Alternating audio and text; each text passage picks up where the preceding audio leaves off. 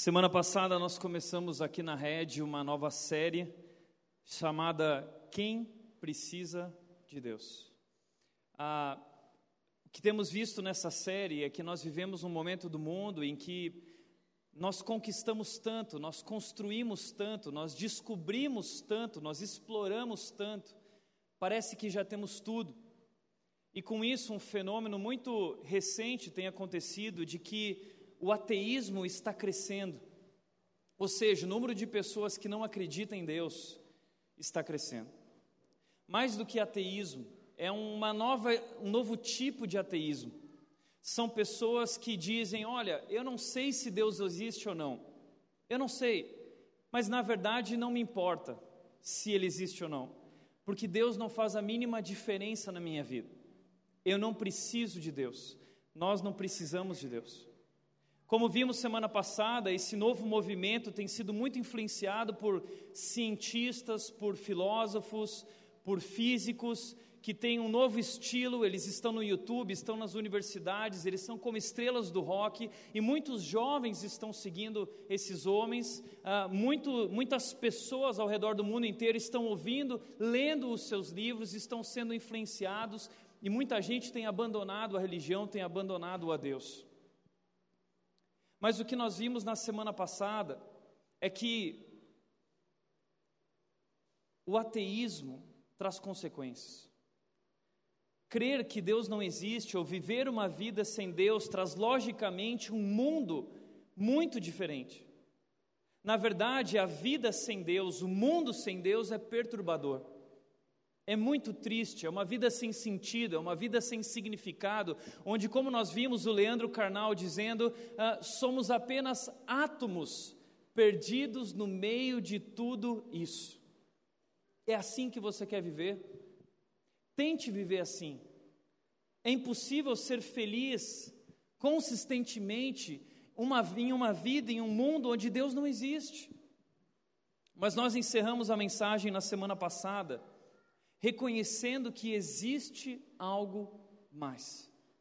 Isso quem diz não sou eu ou pastores, uh, uh, profissionais religiosos, quem diz isso são os cientistas. O que nós vemos às vezes na televisão é apenas parte da verdade. A grande verdade é que existem muitos cientistas, filósofos, físicos que falaram: não, peraí, estudando o universo, olhando para a grandeza de tudo isso, reparando de onde veio tudo isso, reparando na sintonia fina que existe em todo o universo, dos planetas funcionando em sintonia, em sincronismo, o planeta Terra na posição exata em relação ao Sol a gravidade, na intensidade, na força certa, para que não sejamos esmagados, nem que saiamos voando por aí. Tudo é muito perfeito, existe uma sintonia perfeita. Por outro lado, essa semana, um médico que ouviu a mensagem falou o seguinte: quanto mais eu trabalho e mexo com o coração humano, eu descubro que existe um Deus. É isso, o corpo humano é um universo à parte, tudo funciona perfeitamente. Os descobridores do genoma, do código genético, DNA, eles foram ler o código genético e eles ficaram maravilhados porque eles disseram: peraí, existe alguém que escreveu isso, isso aqui é intencional, isso aqui foi escrito de forma intencional. Quem foi que fez isso? Essa é a grande descoberta da ciência. Existe algo, mas nós não somos capazes de prová-lo. Veja o que disse Stephen Hawking, famoso. O filme A Teoria de Tudo conta a história, a vida dele. E ele se diz um ateu, pelo menos ateu do Deus da Bíblia. Mas ele reconhece hoje que existe algo mais. E ele diz o seguinte: quanto mais examinamos o universo, tanto mais verificamos que não é de jeito nenhum arbitrário. Mas ele obedece certas leis bem definidas que regulam diferentes áreas. Parece muito razoável supor que existam alguns princípios unificadores, de modo que todas as leis sejam parte de uma lei maior. E ele continua dizendo: o que causa maior impressão é essa ordem. Tudo tem uma ordem, tudo está organizado perfeitamente. Quanto mais descobrimos sobre o universo, mais vemos que ele é governado por algo, por leis racionais, intencionais, inteligentes.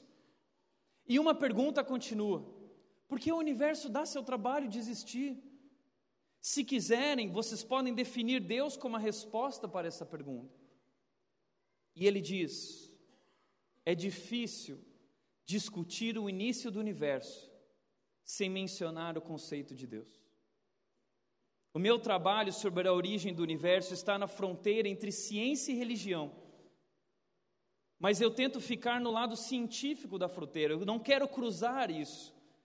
É bem possível, é bem possível que Deus age de formas que não podem ser descritas por leis científicas. Mas neste caso, teria que simplesmente passar pela fé pessoal. Ou seja, o que os cientistas descobriram é: existe algo mais. Como vimos semana passada, inúmeros cientistas professando e dizendo: existe um Deus, existe algo. O próprio Einstein disse, enquanto estudava tudo isso, ele disse: existe um Deus e eu quero conhecer esse Deus e saber como ele fez tudo isso, porque ele deve ser alguém incrível. Só pode existir alguém gigante e incrível por trás de tudo isso. Agora a pergunta é: o que é esse algo mais? O que é? Essa talvez é a pergunta que nós realmente precisamos responder.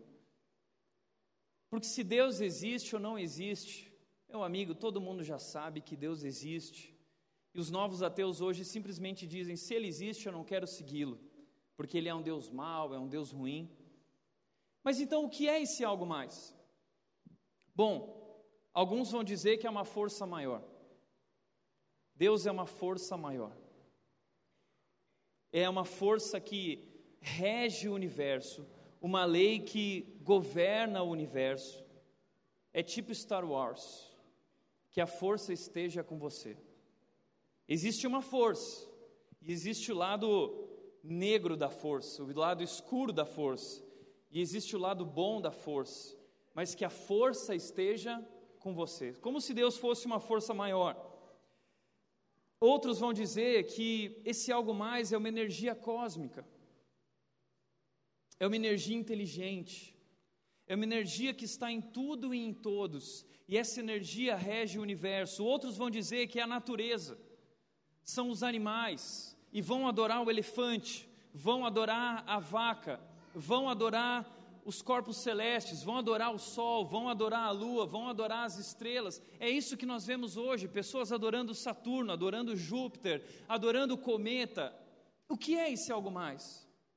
Outros vão dizer que esse algo mais são seres humanos evoluídos, seres humanos que talvez alcançaram o grau mais alto, o nível mais elevado de espiritualidade, eles alcançaram o nirvana e eles se tornaram então um Deus, eles se tornaram uma espécie de Buda. Outros ainda vão dizer que esse algo mais não é nada disso, mas que esse algo mais é Deus. É Deus, Tiago. Está claro, é, é um Deus. Mas a questão é: que Deus é esse? Que Deus é esse? Ele é homem, é mulher, ele é branco, ele é negro. Como é esse Deus? Bom, existem muitas maneiras de você tentar imaginar esse Deus. A maioria das pessoas tem imaginado esse Deus através daquilo que ouvem falar. Ouviram falar ouviram, imaginaram, sonharam com algo e têm uma ideia a respeito desse Deus. Mas a melhor maneira de conhecer esse Deus é através da Bíblia. Deus Criador se revela através da Bíblia, por isso que a Bíblia é tão importante para nós. Mas se a ideia de Deus, se o conceito de Deus, se a concepção de Deus que você tem não veio da Bíblia ou veio de algo que você ouviu ou imaginou, é muito provável que a ideia que você tem de Deus esteja errada. É muito provável. Porque, como foi dito pelos filósofos, Deus fez os, homens à sua imagem e semelhança. E, em retribuição, os homens fizeram Deus à sua imagem. Então, nós criamos um Deus, como diz o próprio Leandro Carnal, um Deus customizado. A nossa fé hoje é uma fé customizada. Cada um acredita no Deus que é o seu deusinho gostosinho. A Baby Consuelo certa vez disse que Deus é uma coisa quentinha e gostosinha. Cada um inventa na sua imaginação o Deus que acredita, o Deus que imagina. Com isso, têm sido geradas ideias erradas sobre Deus e essas ideias acabam atrapalhando a nossa espiritualidade, o nosso relacionamento com Deus, porque em algum momento muitas pessoas abandonam a Deus, porque porque esse Deus ele é um Deus ruim, porque ele não é um Deus bom, porque tem a ideia errada a respeito desse Deus. Então, quem é esse Deus? Alguns vão dizer: bom, esse Deus é o Deus guarda-costas, é o Deus que me protege de tudo, é um Deus que não vai deixar que nada de ruim aconteça. Uma vez uma pessoa estava falando assim: Nossa, eu estava sem cinto eu estava andando na rua, de repente eu vi a blitz policial, e aí eu falei, em nome de Jesus, e a polícia não me parou. E o pessoal acha que esse Deus é esse Deus assim, ai, não importa o que aconteça, esse Deus ele não vai deixar que nada aconteça, eu não vou ganhar multa, é, é, nada vai dar errado, tudo vai dar certo, porque Ele é o Deus guarda-costas. Um Deus que não deixa que coisas ruins aconteçam com pessoas boas, com pessoas inocentes. Outros vão dizer: não, esse Deus é o Deus Papai Noel. É uma outra concepção errada sobre Deus. Como se Deus fosse aquele que vai nos dar tudo o que nós quisermos. É o Deus gênio da lâmpada, o Deus do Aladim. É o Deus que você vai lá na Bíblia, você lê um salmo, lê um versículo, ou você faz uma promessa, você assume um compromisso, faz um sacrifício, e esse Deus então concede o que você quer. É o Deus da Xuxa, que diz: tudo o que eu quiser, o cara lá de cima vai me dar. Tudo que eu quiser, o cara lá de cima vai me dar.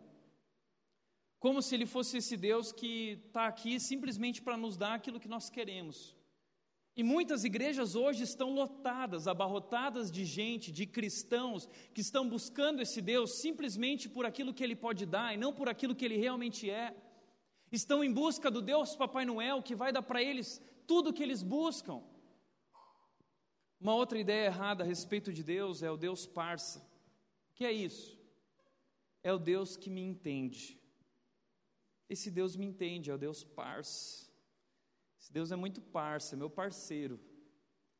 Ouvi há algumas semanas atrás um vídeo de uma blogueira famosa no Brasil chamada Kéfera e a Kéfara estava lá zoando Deus e falando assim, não, mas não sei o que e tal. E ela foi muito criticada pela zoeira que ela fez com Deus, um tipo de blasfêmia. E aí ela disse, gente, meu, vocês não conhecem Deus. Deus é meu parceiro. Deus é meu brother. Eu e Deus a gente se entende. Eu falo o que eu quiser porque Deus está comigo. Puxa vida. É um Deus que existe para mim. É um Deus que está no mundo para me servir. É um Deus que precisa fazer tudo o que eu quero e eu, e eu falo o que eu quero, e esse Deus me respeita porque Ele é um Deus ah, quentinho e gostosinho. Existe também uma ideia errada de Deus, o Deus Google, que é o Deus que me dá todas as respostas. É o Deus que, quando eu tenho dúvidas, Ele não deixa de responder nenhuma das minhas dúvidas, eu vou lá no, adiante desse Deus e eu encontro todas as respostas, todas as informações detalhadas daquilo que eu procuro. E muita gente, imaginando esses tipos de Deus, como o Deus Google, muitas vezes abandona a fé porque simplesmente, peraí, mas algo aconteceu na minha vida que eu não entendi. E aí abandona Deus porque achou que ele era o Deus Google que tinha que responder tudo que eu achava que ele deveria falar, que eu estou precisando de ajuda. Mas ele não respondeu, então ele não é um Deus bom. Existe também o Deus Big Brother. O que é o Deus Big Brother? É o Deus que está sempre me vigiando. Ah, e aí a gente vive, é tipo o Deus da culpa. Eu vivo com medo desse Deus, com medo do que ele vai falar, com medo uh, de que ele não se agrade de algo que ele fez, ele vai mandar um raio e vai destruir a minha vida. Então eu vivo com culpa. Porque ele está sempre vigiando e procurando alguém para castigar, procurando alguém para punir. E muitas pessoas têm essa visão de Deus, de que Deus é um Deus que está sentado em seu trono, olhando aqui para a terra e punindo as pessoas que não são boas ou as pessoas que são ruins, ou seja lá o que for. Agora, deve ser difícil adorar um Deus assim, porque deve ser muito cansativo se sentir culpado o tempo todo. Deixa eu falar uma coisa para você. Deus te ama. Deus te ama. Deus gosta muito de você. Quem foi que te disse que Deus é assim? Foi um pastor? Foi um líder? Não existe nada que você faça para Deus deixar de te amar.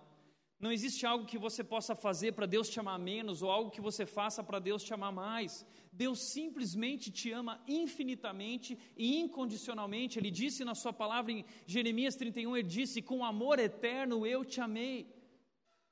Mas nós vivemos nesse mundo achando que Deus é mau, que Deus é vingativo, que Deus vai punir, que se nós não formos certinhos e perfeitos, isso é muito cansativo.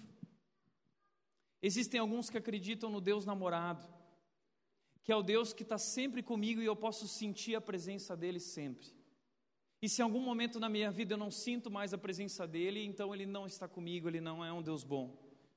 Outros ainda vão dizer que existe o Deus anti-ciência Muitos acreditam nesse Deus. Que falam, que acreditam que a ciência é do diabo.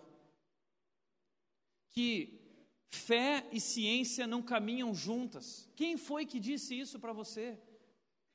Na verdade, a, a fé tem tudo a ver com a ciência. Foi Deus quem concedeu ao homem o conhecimento e a oportunidade de descobrir e de explorar e, e, e de alcançar todo esse conhecimento. Agora, a, o conhecimento, a ciência é limitada, a, a fé vai muito além.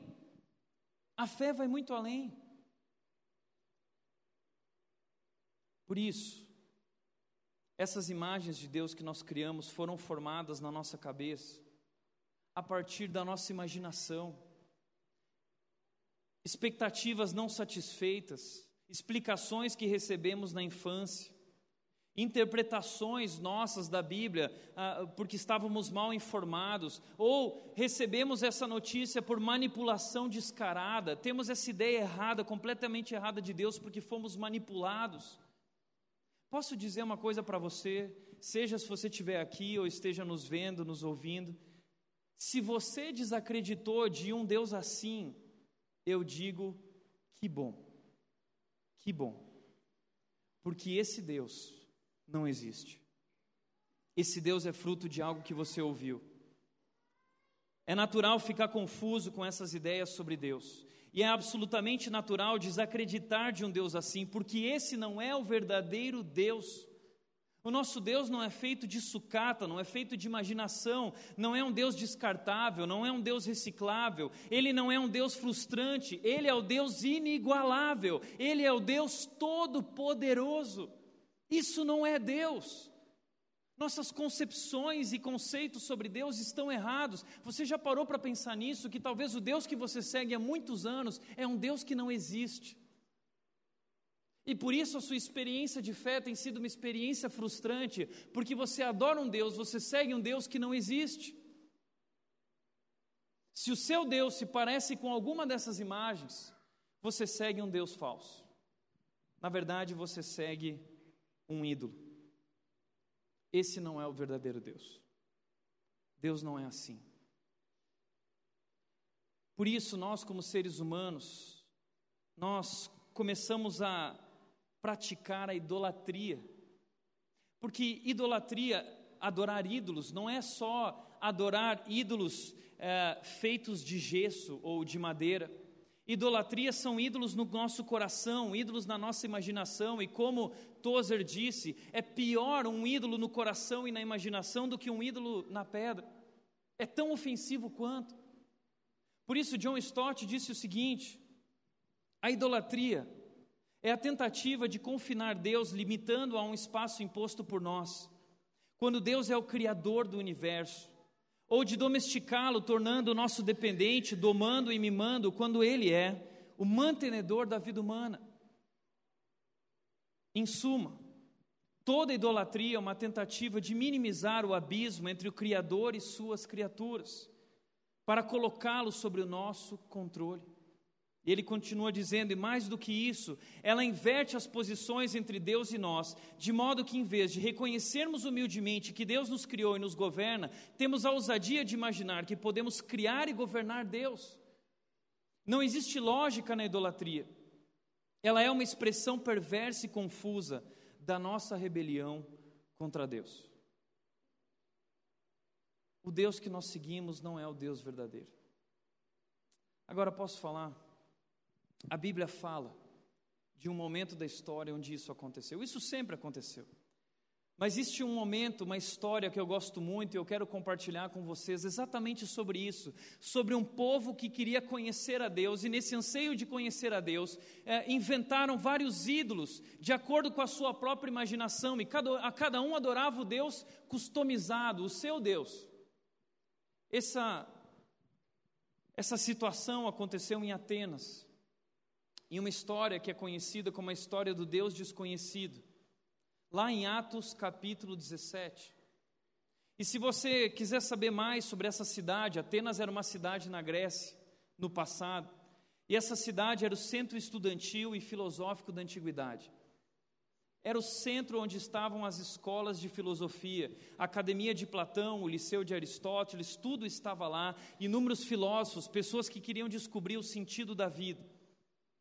Existiam lá os epicureus, existiam os estoicos, alguns deles acreditavam que se Deus existia, ele não era um Deus bom, ele tinha abandonado a sua criação, outros acreditavam que ah, a vida não fazia sentido, que a vida era só sofrimento, enfim, eles ficavam lá tentando descobrir o significado da vida e quem Deus era.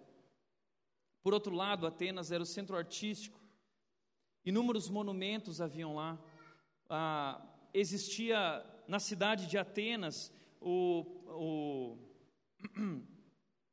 existia o, o, um grande palácio e grandes templos, me fugiu aqui o nome do local, mas era uma cidade gloriosa. Qualquer visitante que chegasse lá olharia com espanto seus ricos monumentos, seus esplêndidos palácios. Era um lugar maravilhoso, era uma cidade incrível, pessoas do mundo inteiro iam para lá. Mas era também uma cidade sufocada por ídolos.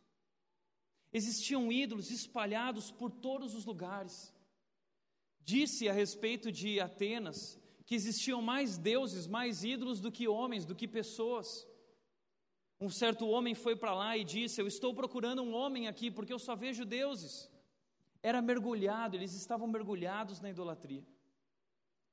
Eu lembro que quando eu estive em Bali ano passado, em agosto, uma das coisas que mais me chamou a atenção, interessante que hoje quem assistiu o Globo Esporte, o Esporte Espetacular, viu que eles fizeram nas ondas de Bali. E eles mostraram um pouco da cultura de Bali.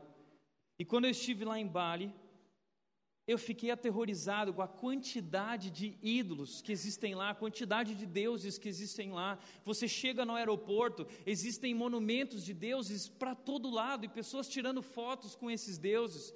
Por onde você vai, Bali é, é, é, é uma ilha de sacrifício aos deuses. Existe um templo em cada casa. Cada casa tem o seu próprio templo, com o seu próprio Deus. Eles estão mergulhados na idolatria. Uma das imagens que eu tirei lá de Bali foi essa. Esse é um dos deuses de Bali. E eu nunca esqueço quando eu cheguei o primeiro dia e eu fui visitar um local que era um templo onde eu já contei para vocês que os macacos me atacaram, porque lá tem muito macaco, e de repente eles estavam fazendo um culto e dançando, e, e, esse culto dava medo, porque por onde você andava naquele lugar bonito, cheio de templos e de monumentos e de deuses, né, existia uma voz de fundo fazendo assim. Ah, e você ficava passeando e tirando foto, aquela voz de fundo. Ah, e você morria de medo. Eu lembro um dia que eu estava surfando na praia dos meus sonhos, chamada Padang Padang. E quando eu saí do mar, eu cheguei na areia e estava rolando um culto na beira da praia. Esse culto, eles estavam vestidos com essas máscaras. E eles ah, ficavam fazendo assim, os turistas todos tirando foto, as crianças com medo. Por quê? Porque esses deuses são deuses que impõem medo. São deuses realmente terríveis, Deus que deuses que subjugaram os homens, deuses que querem assustar os homens. E muitas das imagens que nós temos de Deus são imagens como essas. E Paulo, quando chegou nessa cidade, o apóstolo Paulo, ele ficou profundamente indignado. Porque ele viu tudo aquilo e ele disse: Peraí, vocês estão adorando um Deus que não é de verdade, esses deuses não existem. Era uma floresta de imagens. A, cidade inteira era um sacrifício, um altar aos deuses, extremamente culta e perdidamente ignorante quanto a Deus. Paulo viu além da fachada reluzente da cidade, dos elegantes e instruídos intelectuais atenienses, ele viu pessoas condenadas a uma eternidade sem Cristo, e aquilo instigou as emoções de Paulo. Por isso, Paulo começou a pregar para eles: quem é Deus? Nessa história, nesse momento, pessoas que não conhecem a Deus, pessoas que nunca leram a Bíblia, pessoas que têm concepções, imagens, que ouviram falar, Paulo vem pregar para eles dizendo quem realmente Deus é.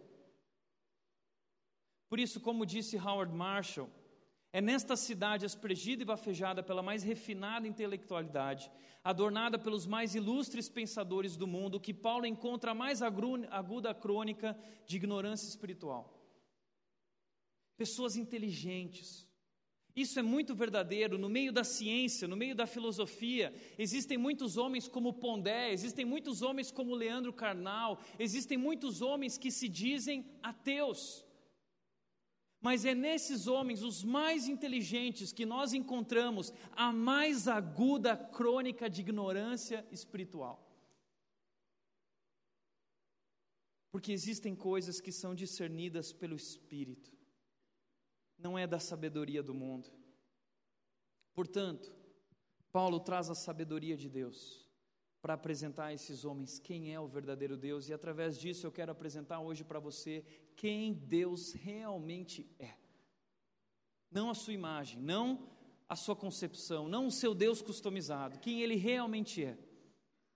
E nos versículos 22 e 23 de Atos 17, se você quiser acompanhar no seu celular ou na sua Bíblia, Paulo falou o seguinte para eles: Então Paulo levantou-se na reunião do Aerópago e disse: Atenienses, vejo que em todos os aspectos vocês são muito religiosos. Pois andando pela cidade, observei cuidadosamente seus objetos de culto e encontrei até um altar com essa inscrição: Ao Deus desconhecido. Ora, o que vocês adoram, apesar de não conhecerem, eu lhes anuncio. Enquanto Paulo andava pela cidade indignado, vendo tudo aquilo, ele percebeu que havia um altar, um monumento escrito ao Deus desconhecido. Da onde veio esse altar? Quem é esse Deus desconhecido? Certa vez, 600 anos antes de Cristo, houve uma praga na Grécia, em Atenas. Muitas pessoas estavam morrendo doentes. E eles tentaram fazer sacrifícios aos deuses e sacrificaram muitas ovelhas para todos os deuses e nada resolveu. E eles, sem saber o que fazer, a praga dominava cada vez mais a cidade, pessoas morrendo. Então eles chamaram um homem chamado Epimênides. E disseram: Epimênides, será que você pode nos ajudar? Você é um homem tão sábio. E diz a história que Epimênides disse o seguinte para eles: Bom, vejam-me centenas de ovelhas. E eles trouxeram centenas e centenas e milhares de ovelhas para Epimênides. E ele disse: nós vamos soltar as ovelhas pela cidade, pela montanha, ah, na direção desses ídolos que existem por Atenas. E eu acredito, e Epimênides fez uma oração que o Deus que estava irado, Deus que estava zangado, enviando essa praga, que ele então atraísse as ovelhas para si como um sacrifício, como uma oferta daquele povo para esse Deus. Epimênides fez a oração, eles soltaram as ovelhas, e por incrível que pareça, diz a história, que todas as ovelhas foram numa única direção. E elas pararam no local e repousaram no local onde não havia nenhum poste, nenhum monumento, nenhum ídolo. E aí Epimênides chegou à conclusão seguinte: existe um Deus que nós não conhecemos, e é esse Deus que nós precisamos conhecer é o Deus desconhecido. Quem é esse Deus? Paulo conhecia essa história, provavelmente. E Paulo, quando ele chega lá em Atenas, depois de 600 anos daquela história que marcou a vida de Atenas, Paulo diz: Eu vou apresentar para vocês o Deus desconhecido. Quem Ele é? O Deus que vocês sempre tiveram curiosidade para conhecer. Eu sei quem esse Deus é. E aí, Paulo, então, traz cinco verdades sobre esse Deus. Primeira verdade que Paulo traz sobre esse Deus é a grandeza de Deus. Ele é o Criador. Esse Deus desconhecido, Ele é o Deus Criador. Ele diz em Atos 17, 24, ele continua dizendo: O Deus que fez o mundo e tudo que nele há é o Senhor dos céus e da terra, e não habita em santuários feitos por mãos humanas. Ele é o Deus Criador, ele fez o mundo e tudo que nele há, ele é o Deus dos céus e o Deus da terra. Ou seja, o nosso Deus é um Deus grandioso, ele é um Deus indescritível. Basta você sair à noite, olhar para o alto, olhar para os céus, numa noite bem escura, e você vai dizer: Uau! O Salmo 19 diz que o, a terra e os céus declaram a glória de Deus. O céu declara a glória de Deus e o firmamento proclama a obra das suas mãos.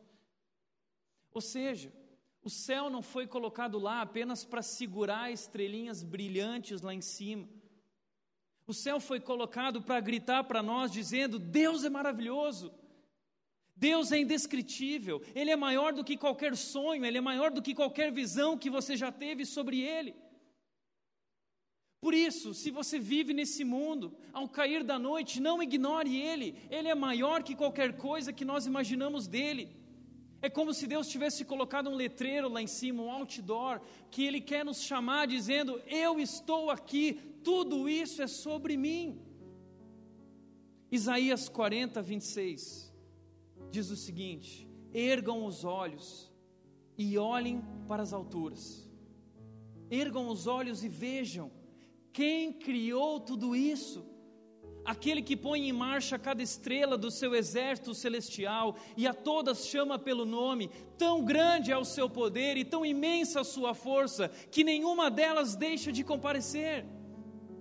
Foi Deus quem colocou tudo isso nos céus, foi Deus quem colocou tudo isso na terra, foi Deus quem fez tudo isso maravilhoso, e através de tudo isso Ele está gritando e dizendo: Eu sou Deus.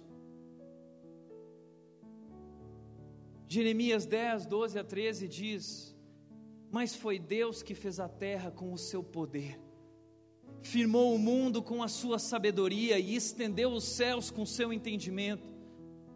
Ao som do seu trovão, as águas do céu rugem e formam-se nuvens desde os confins da terra. Ele faz os relâmpagos para a chuva e dos seus depósitos faz sair o vento. Nós precisamos ah, dar a Deus o reconhecimento, a sua grandeza. Deus é gigante. Ele não é como nós. Deus não é como nós. Ele não pensa como nós. Ele é muito maior do que tudo que já vimos ou imaginamos. Ele é enorme. Ele é enorme. Por isso, Alistair McGrath, um cientista, um biólogo, ele disse: a fé cristã nos ajuda nos permite ver mais além, mais profundamente, apreciar que a natureza está repleta de sinais, radiante de lembretes e adornada com símbolos de Deus, o nosso Criador e o nosso Redentor.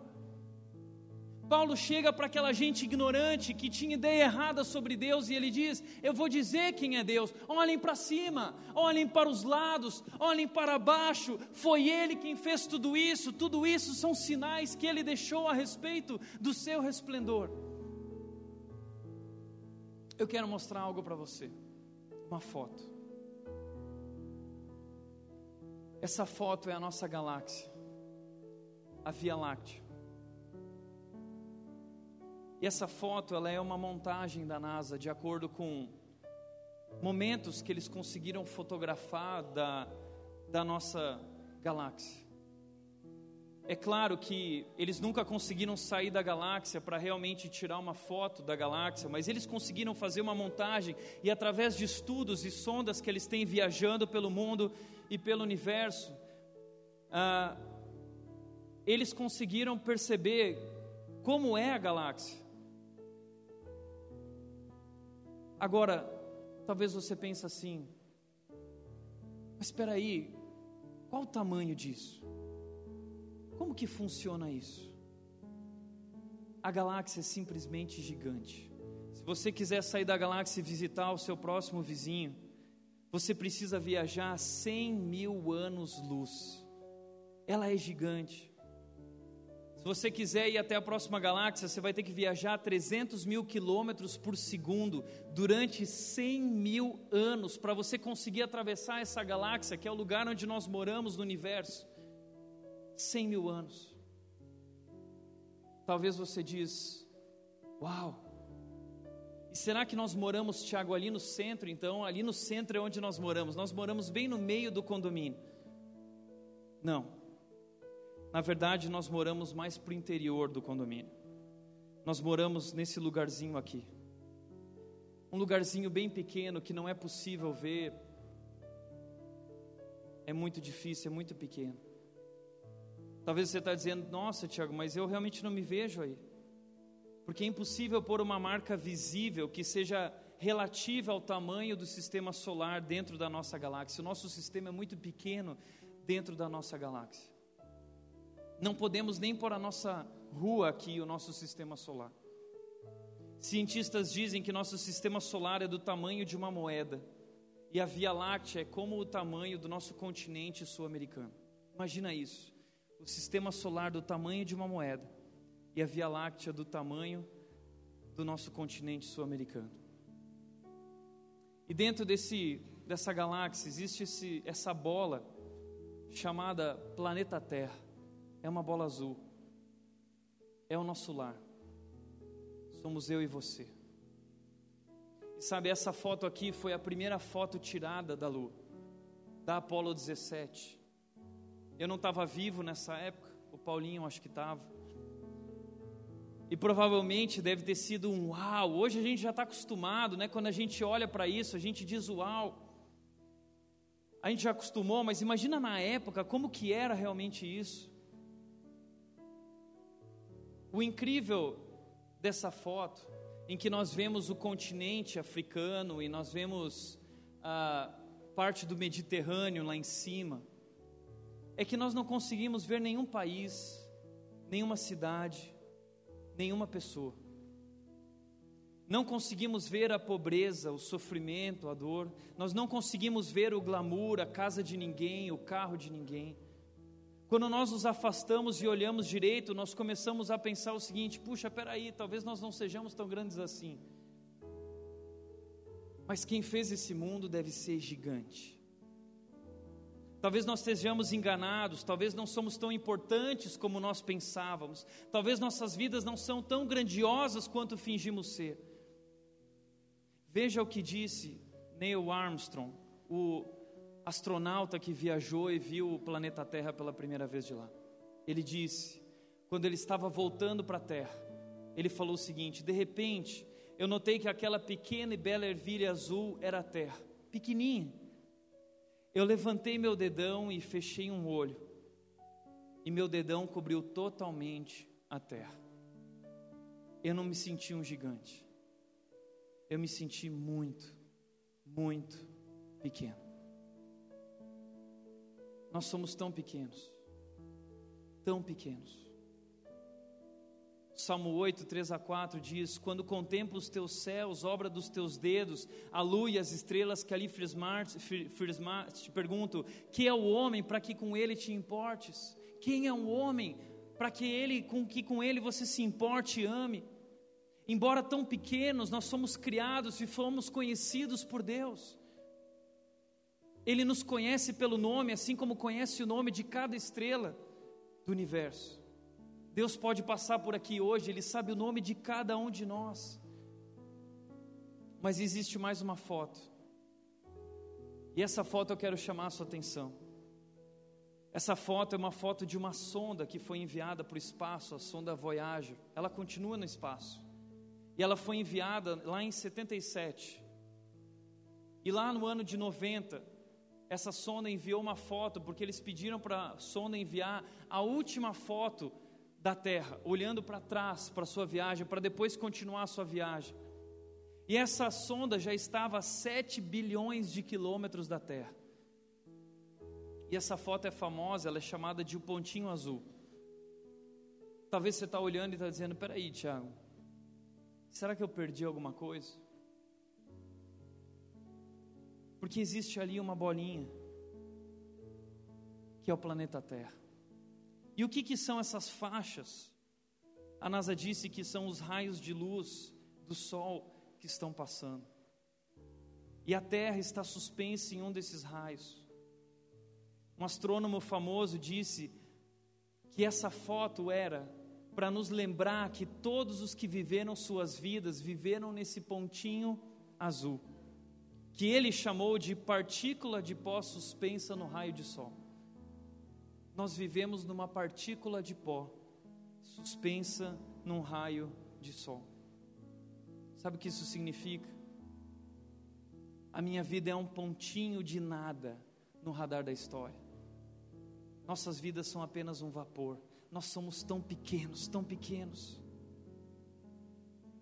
Mas o Deus gigante, o Deus enorme que criou tudo isso, Ele me fez, Ele fez você e Ele te ama. Nós somos criados e somos conhecidos pelo Deus Todo-Poderoso, mesmo sendo tão minúsculos. Deus nos ama, Deus se importa com você. Talvez você está dizendo aí, puxa, Tiago, você está fazendo eu me sentir pequeno hoje. Eu não quero que você se sinta pequeno, eu quero que você veja que é pequeno. O nosso Deus é grandioso, o universo é obra de Suas mãos. E nós não somos nada, nós somos tão pequenos, Ele é o Deus Criador. Então Paulo vira para essa gente e diz: Ele é Deus, nós não somos capazes de imaginar o seu tamanho, a sua grandeza, Ele é gigante. Tudo que existe proclama a sua grandeza, revela a sua grandeza. Mas, segundo lugar, Paulo diz para essa gente o seguinte: Paulo fala sobre a bondade desse Deus, Ele é o Deus provedor.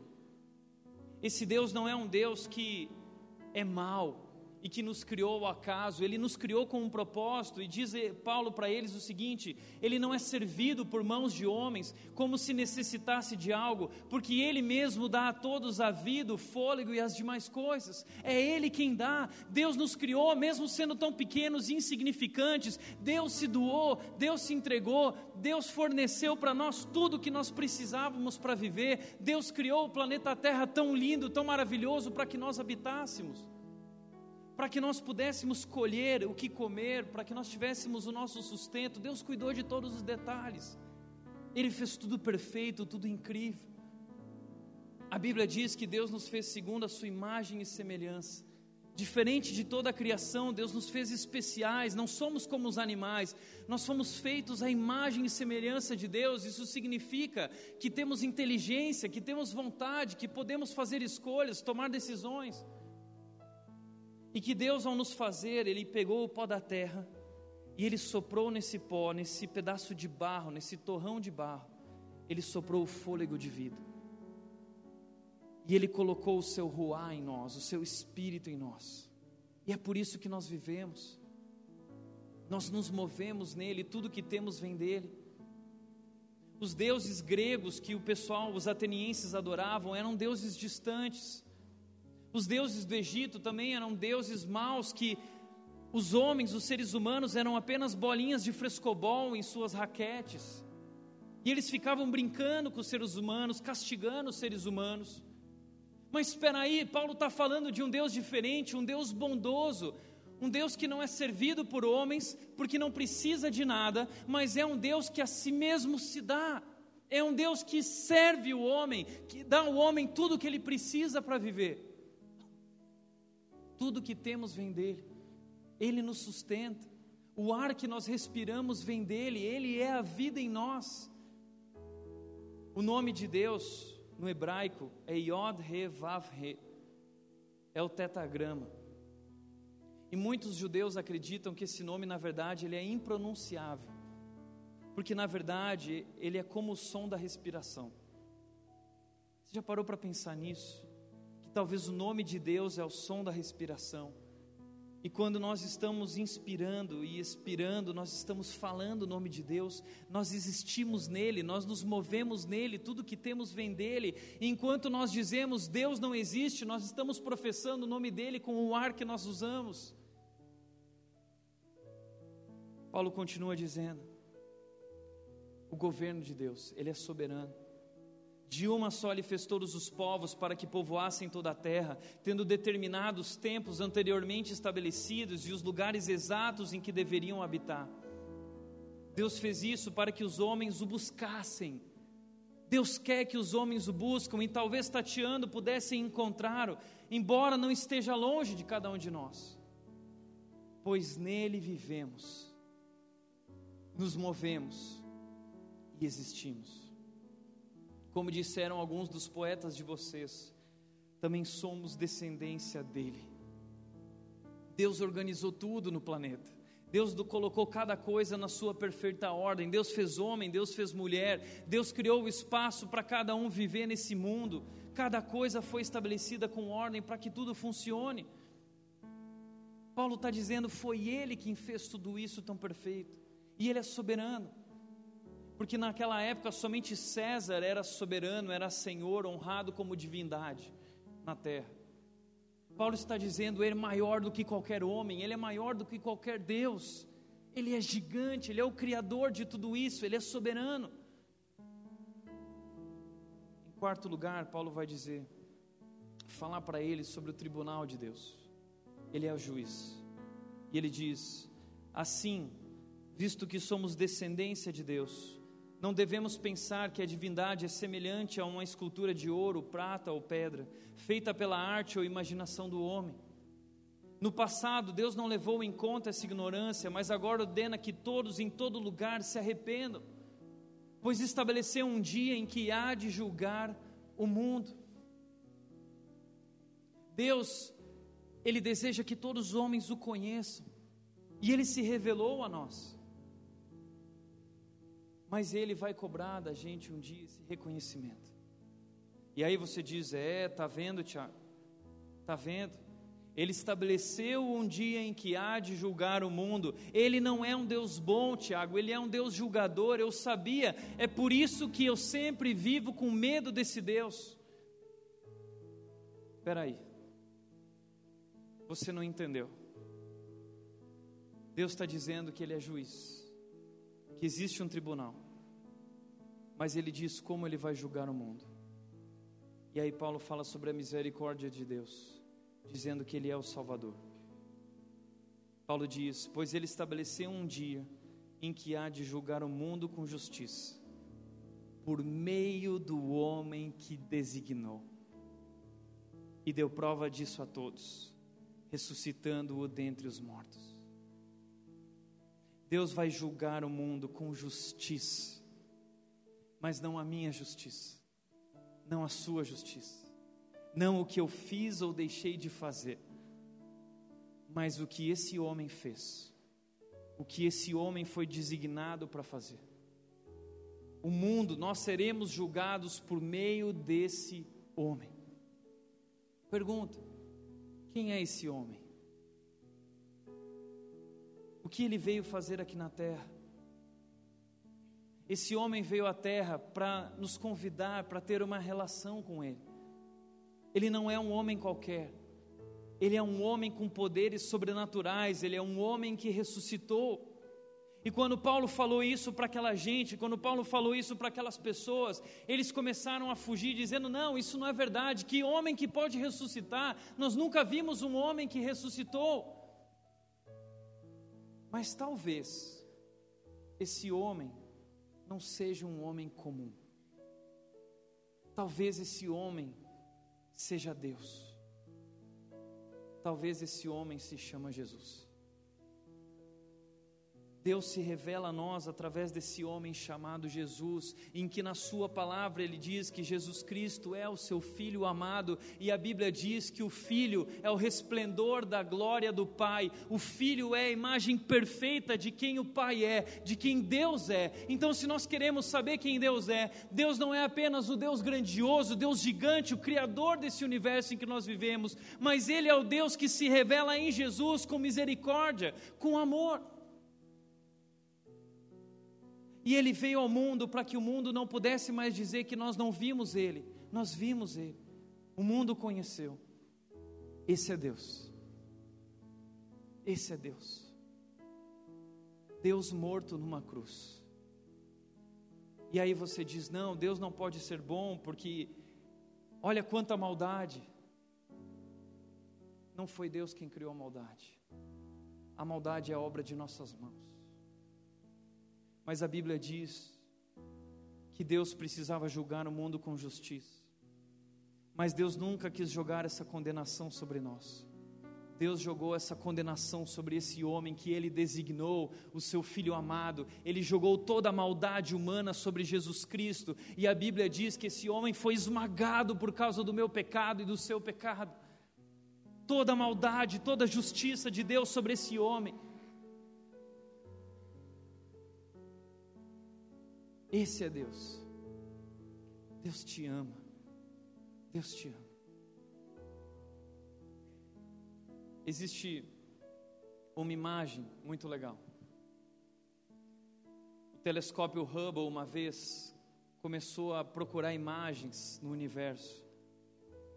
E de repente ele encontrou lá uma certa constelação, conhecida como Estrutura X, é uma galáxia. E eles começaram a aumentar o zoom do telescópio para adentrar dentro do buraco negro dessa galáxia, da galáxia para descobrir o que havia lá. E quando eles foram colocando o telescópio lá, lá, lá, lá, lá para descobrir o que, que havia lá, eles queriam ver o que havia. E eles tiraram uma foto. Você pode procurar essa foto no Google. E a foto que eles tiraram foi a seguinte: essa foto. É da galáxia Redemoinho. 31 bilhões de anos-luz. E a NASA enviou essa foto. A 31 bilhões de anos-luz. Eu não vou dizer para você que é uma cruz. Mas o livro do Apocalipse diz que tudo isso que vemos no mundo é Jesus Cristo, o Cordeiro que foi morto desde a criação do mundo Apocalipse diz: Jesus Cristo é Jesus Cristo, o Cordeiro que foi morto desde a criação do mundo. Algumas pessoas perguntam por que Deus criou o mundo se ele já sabia de toda a maldade. Ele criou o mundo porque ele nos ama, porque mesmo sabendo o que faríamos, ele nos ama e desejava se relacionar conosco. E muito antes de Deus dizer haja cruz, haja luz, ele já havia dito haja cruz. Jesus Cristo foi crucificado antes da fundação do mundo, nos planos de Deus. Ele já sabia que seria assim. Ele nos amou, ele nos amou com perdão. Nós somos criados sobre o perdão, nós somos criados sobre o amor de Deus. Por isso, quando olhamos para o universo, para o corpo humano, quando olhamos para tudo isso, é Jesus em toda parte, é a graça de Deus em todo lugar, é Deus rindo lá no céu quando nós apontamos o telescópio na direção certa e dizendo: Vejam isso, sou eu, é graça, é amor, é misericórdia, é perdão, em toda parte é Deus dizendo: Eu amo você, eu amo você.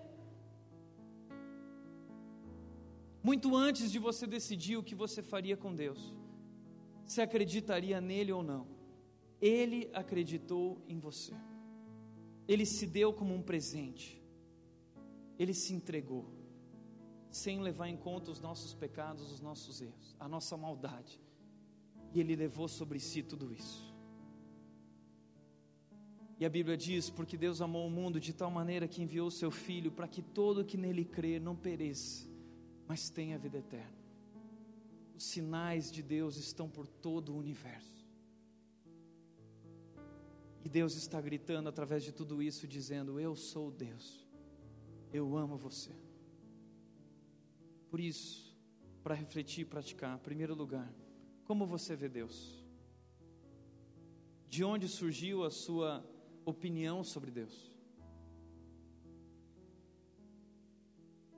Segundo lugar, alguma vez Deus não respondeu algo da maneira como você queria ou esperava? O que isso causou na sua fé? Você compreende que Deus é soberano?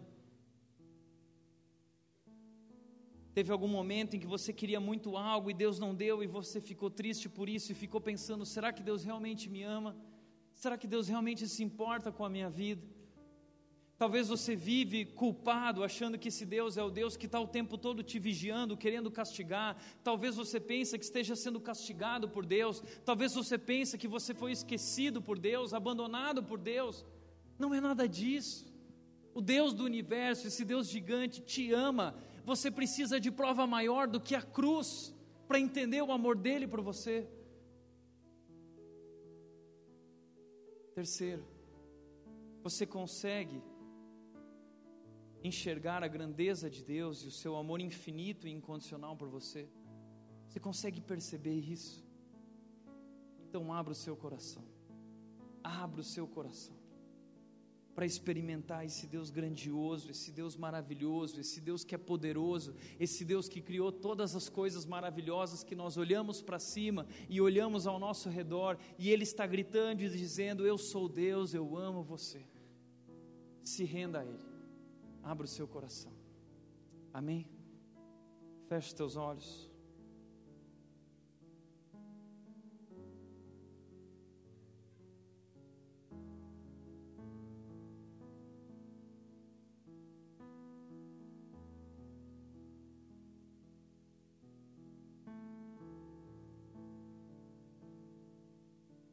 Eu não sei quem é o seu Deus.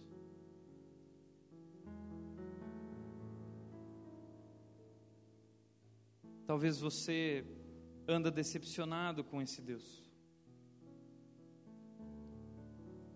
Mas o que eu quero dizer para você é que esse Deus que você imagina e tem seguido, talvez ele não existe.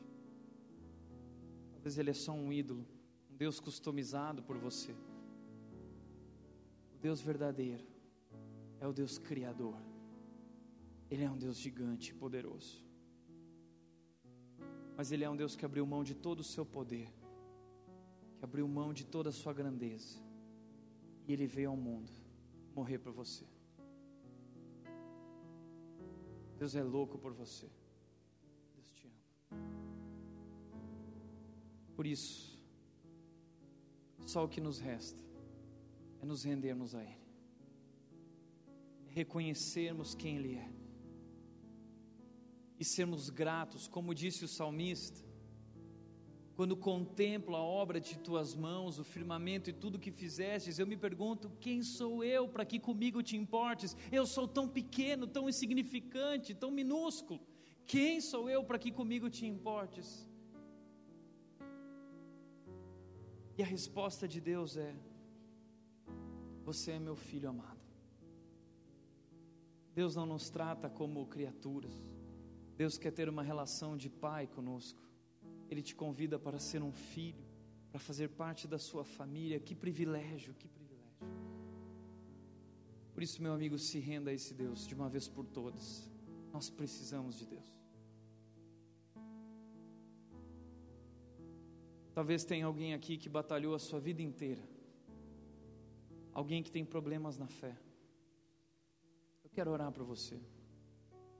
Se hoje você quer se render a esse Deus, reconhecendo quem Ele é, eu quero te convidar a ficar de pé. Eu quero orar para você. Se você quer tomar uma decisão com Jesus, dizendo: Olha, eu quero abrir o meu coração hoje e receber esse Deus, eu quero te convidar a ficar de pé e eu quero orar para você, para que Deus se revele a você. Amém.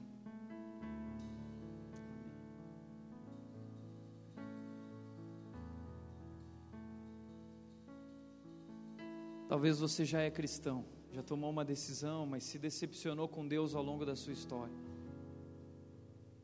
E hoje você vê que talvez você tenha a ideia errada sobre esse Deus e você quer se render ao verdadeiro Deus. Eu quero te convidar a ficar de pé também, quero orar para você aqui hoje. Pode ficar de pé.